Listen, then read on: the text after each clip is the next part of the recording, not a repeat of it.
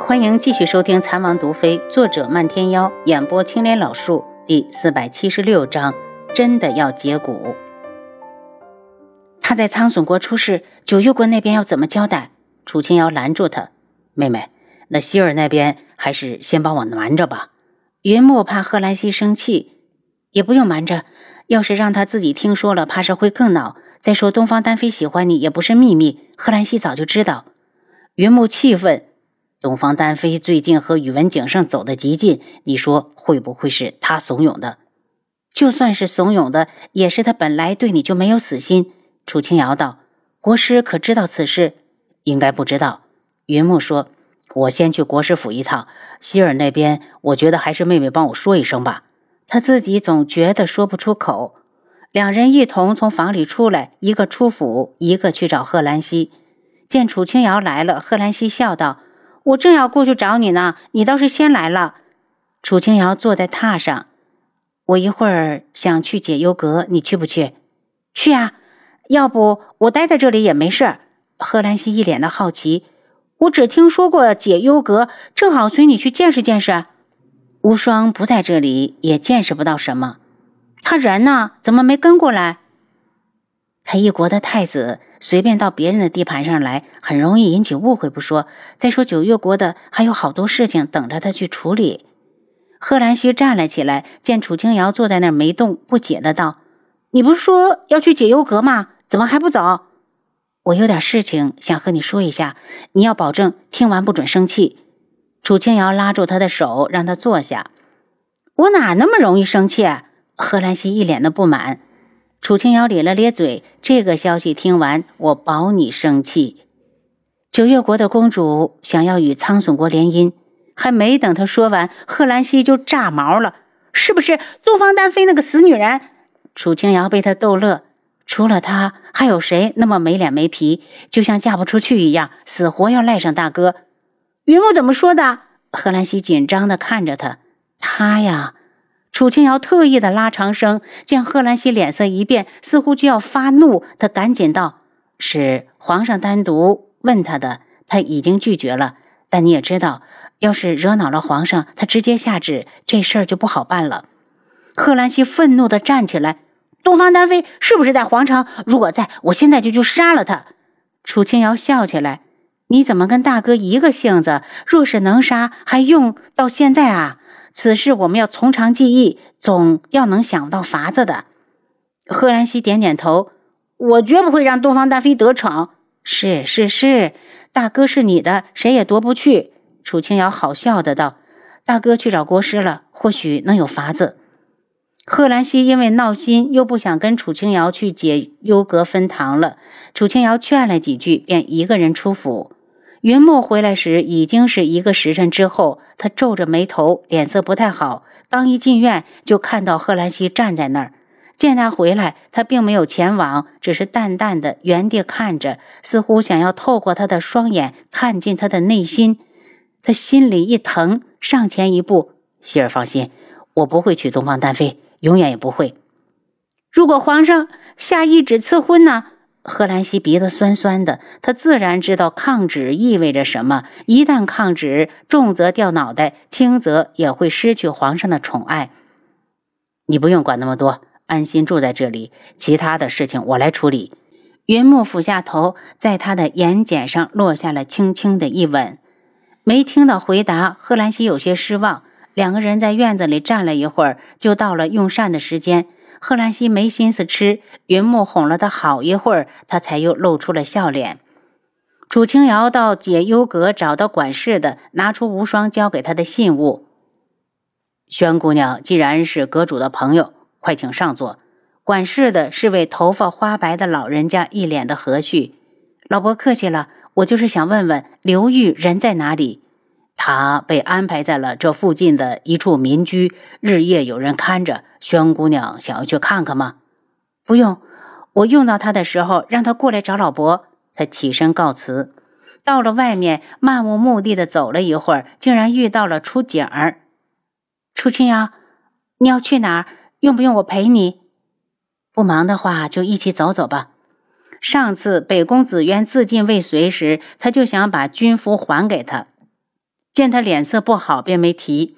楚简儿扭着弱柳一般的腰身：“你上次说的能替我解蛊，到底是不是真的？”智王曾经被人下过蛊，是我帮他解的。楚清瑶道：“你不想解吗？”想。楚简儿的声音极低，听起来闷闷的。他淡笑了下，小声道：“你那块军服，你打算什么时候取回去？放在我手里，你就不怕我给你弄丢了？”楚景儿愣了下：“我弱不禁风的，还是放你手里保险。”楚清瑶奇怪的看着他，那可是军服啊，八万大军的军服，他怎么好像一点都不在乎？要是让北宫紫渊知道，估计得活活气死。你不用这么看着我，我当时就是要送给你解骨的枕巾。楚锦儿眼睛里带着异样的光，我这枕巾可是全天下独一份儿。楚清瑶惊得说不出话来，半天才道：“楚锦儿。”你可知道这八万大军意味着什么？我只想把它送给你。那些人是死是活，全在你一念之间。楚锦儿笑起来，好看的容颜在日光下散发着淡淡的光辉，娇艳如画，美艳不可方物。他是不是还被关着呢？楚景儿叹了口气：“嗯，上次的事之后，云木就把他关到了府里，并没有受罪。”楚青瑶道。你想救他？我怕我没那个能力。楚景儿眼睛微红，缓了一下，他又道：“我看见东方丹飞了，好像是住在东方景胜府上。”提到东方丹飞，楚清瑶就露出不屑的神情。他是来和亲的，和宇文景胜是云木。楚清瑶愤怒。楚景儿侧头做出思索状。我记得她最开始是要嫁给宇文景睿的，就算不嫁他，也应该是宇文景胜。他如今住在他府上，名声不已经不好了？他以前是死缠烂打的，非要嫁给云木，而云木和贺兰溪两心相悦，哪容得他插足？这事儿不太好办，就怕皇上来硬的，下旨赐婚。楚景儿放慢脚步，忽然眼神亮起来。